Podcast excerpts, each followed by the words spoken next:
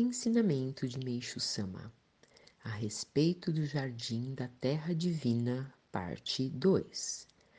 Construí esse jardim de modo que, visto de perto ou de longe, parcialmente ou em conjunto, ou de qualquer ângulo, sobressaia cada uma de suas características. Além disso, com o passar dos meses e dos anos, vão nascendo vários musgos típicos de Hakone, plantinhas de nome desconhecido, minúsculas flores graciosas e brotos de árvores que crescem nas reentrâncias das pedras como bonsai, as quais, por si mesmas, parecem querer atrair a atenção das pessoas. No ano passado, o jardim todo ficou mais maduro assumindo um aspecto mais tranquilo, melhorou tanto que nem o reconhecíamos. Eu mesmo cheguei a percebê-lo diversas vezes sem ter coragem de me afastar. Após a chuva, quando a água é abundante, temos a impressão de estar vendo de lugar bem alto uma correnteza no meio da mata.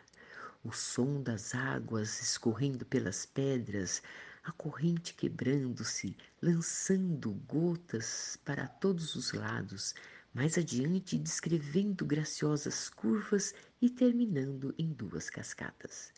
Visão panorâmica deslumbrante.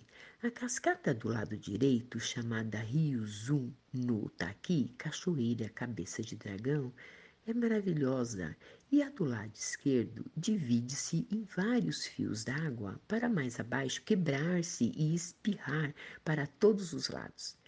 Vejo de relance até uma andorinha voando rápido, bem rente às cascatas.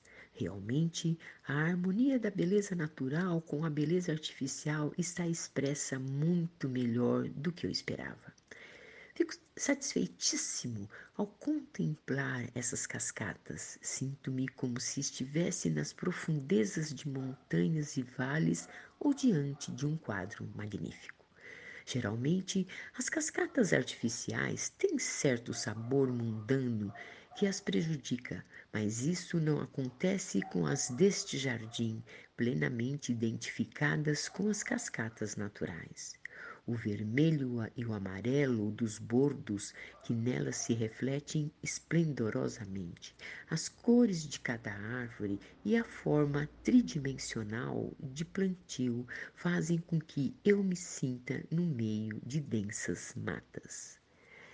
Tirado do livro O Alicerce do Paraíso, volume 1.